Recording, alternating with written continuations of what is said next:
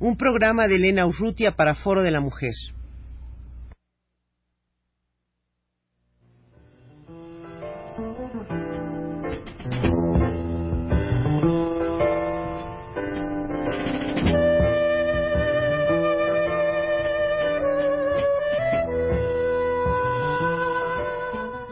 Foro de la Mujer.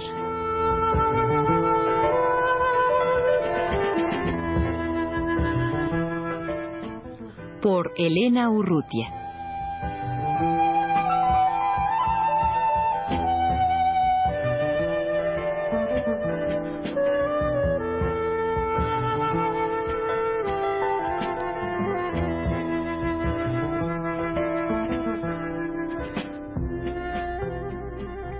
De Brasil ha venido a México Fanny Tabac, la socióloga Fanny Tabac, profesora de la Universidad Pontificia de Río de Janeiro, para participar en el seminario de programas de estudios sobre la mujer, con especial referencia al desarrollo de cursos y libros de texto. Fanny Tabac eh, forma parte del Centro de Ciencias Sociales y en este centro es directora del Núcleo de Estudios sobre la Mujer.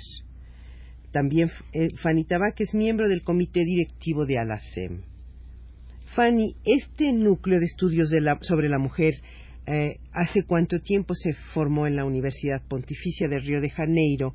Y, así brevemente, ¿cuál es eh, su tarea? Porque a mí me interesaría mucho que nos hablaras después pues, sobre la situación de la mujer en Brasil.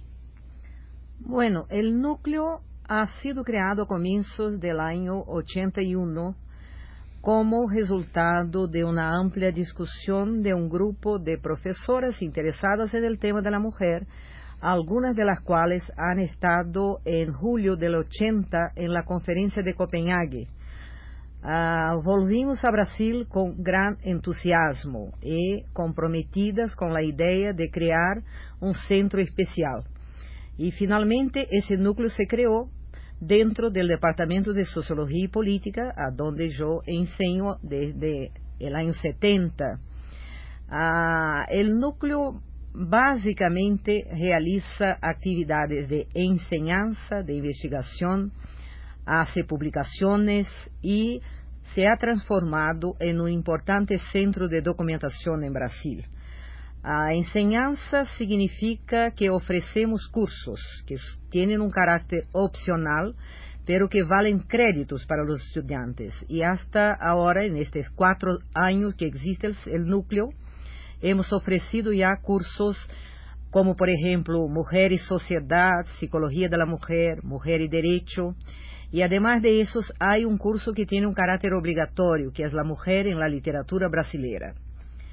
Ah, en cuanto a investigación, estamos ah, recién terminando un proyecto bastante amplio que tardó como tres años junto a una comunidad favelada de mujeres migrantes que viven ahí más o menos cerca del campus de la universidad y a nosotros nos interesaba saber qué pasaba con estas mujeres cuando llegaban a, una área metropolitana tan importante como Río de Janeiro.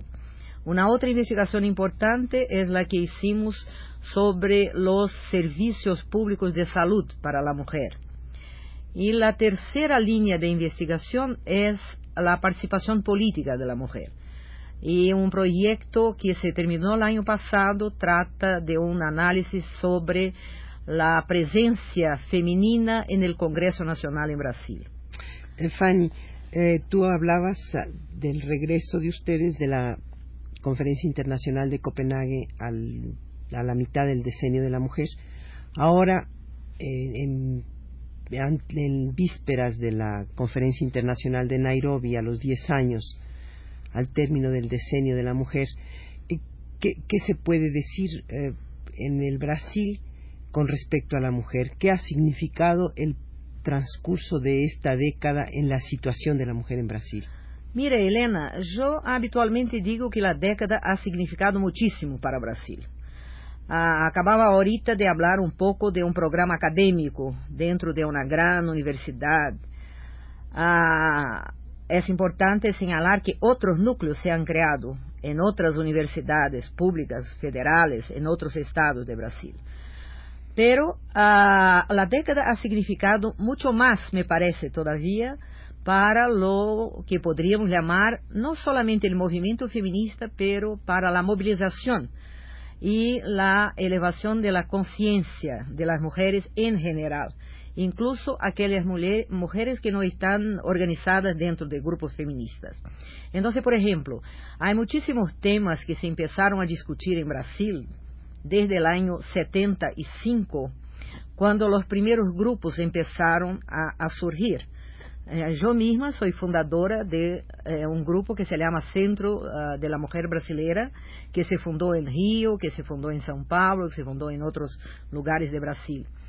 Esos grupos, a largo de la década, han hecho un trabajo de denuncia de la violencia contra la mujer, denuncia de la opresión, de las distintas formas de discriminación que todavía siguen existiendo en Brasil. Por ejemplo, en el Congreso Nacional, el año 77, se ah, organizó una comisión parlamentar de inquérito a donde algunas docenas de feministas y líderes y mujeres profesionales han ido a dar sus testimonios, a hacer denuncias, etc.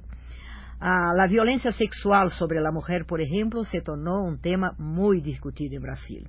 Más recientemente, el tema que se llama la campaña del aborto, pero efectivamente no se trata de la legalización, se trata de la despenalización del aborto del Código Penal de Brasil, a donde está considerado crimen.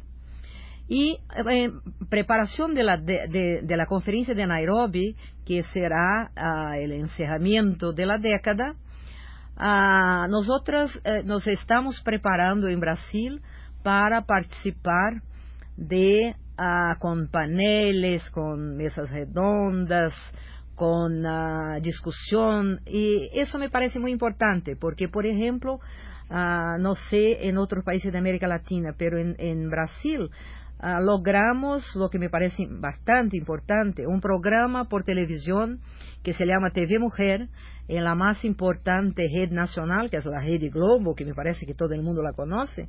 Y todas las mañanas, por tres horas, hay un programa donde se trata de problemas jurídicos, de problemas de sexología, de se discuten ahí los temas de la participación política. Y como probablemente tú sabes, uh, en Brasil, recién ahora en marzo, uh, después de 20 años de gobiernos militares, tenemos otra vez un gobierno civil. Y eso nos ha, ha, dado una gran esperanza de que incluso para la mujer haya posibilidades de cambiar su situación. Por ejemplo, desde el año 83, como resultado de las elecciones del, de, del 82, se crearon en Brasil dos consejos estaduales de la condición femenina, en São Paulo y en Minas uh, Gerais. Y ahorita, hace como unos 15 días, el presidente de la República ha formalmente creado el Consejo Nacional de los Derechos de la Mujer. Entonces me parece que todo eso se puede considerar como resultado de la década en Brasil. Ahora, hablar de la mujer en Brasil creo yo que todavía es más aventurado que hablar de la mujer en México, porque en México, pues hablar de la mujer es hablar de multitud de mujeres. Y en Brasil, pues, eh, eh, dada la extensión del país, es todavía hablar de una mayor multitud de mujeres. Porque ¿qué tiene que ver la mujer universitaria de Río de Janeiro o de San Paulo con, con la mujer de la Amazonia? Seguramente tiene razón. Y yo diría en primer lugar que uh, en Brasil, en el caso particular de Brasil, habría que distinguir, por ejemplo, la mujer negra, que la, la, el porcentaje de, de, de, negros en la población brasileña, como ciertamente sabes, es bastante, bastante grande. Y yo me, gustaría decir que me parece que también como así, con, con conexión directa con la década y todo el movimiento de mujeres, hay varios grupos de mujeres negras bastante bien organizadas en Brasil, porque uh, seguramente son todavía más discriminadas que las blancas.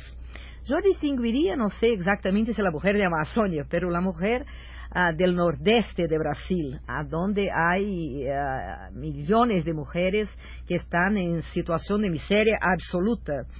Uh, son mujeres que siguen analfabetas.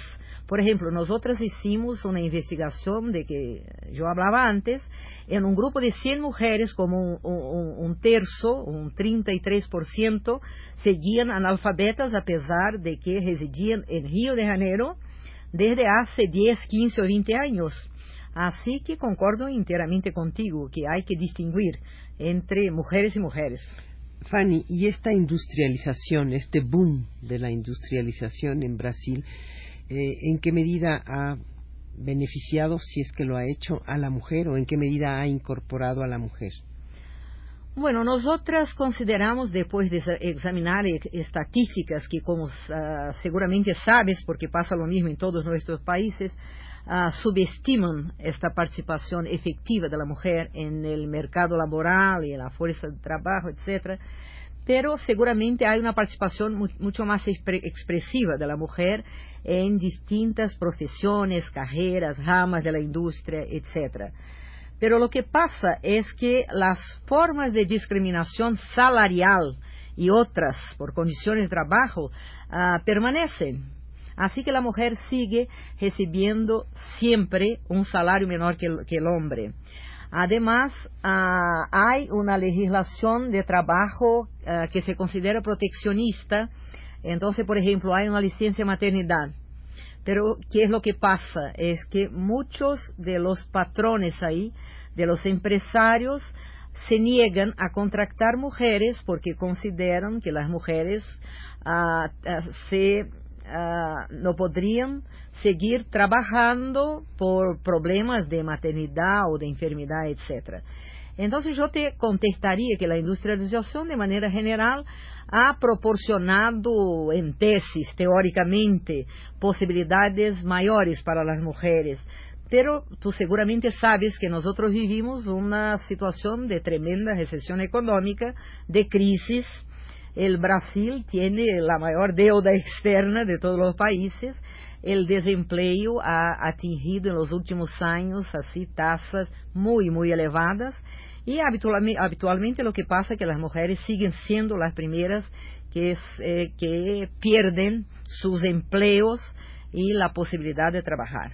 Y sin embargo, en, en, Brasil, como en otras partes, la mujer desarrolla una serie de mecanismos para cubrir este, este déficit enorme y, y para alcanzar, para hacer que alcance el brevísimo presupuesto para la familia, ¿no? Exacto. Entonces, por ejemplo, incluso en las estadísticas oficiales, la mayor proporción de mujeres que trabajan por un salario siguen en servicios domésticos.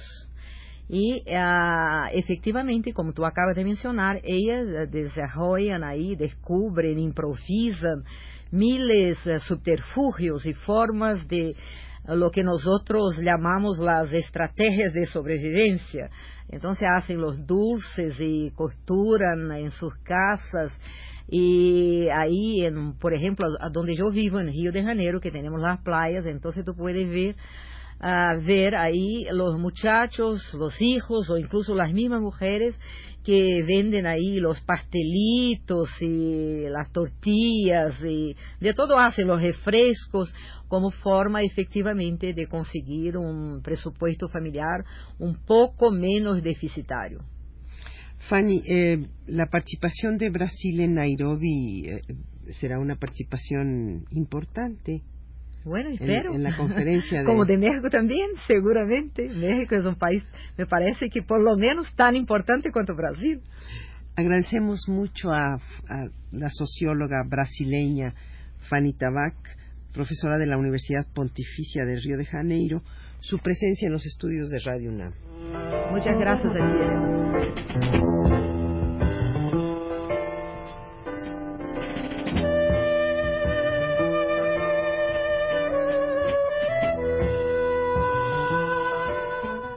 Foro de la Mujer.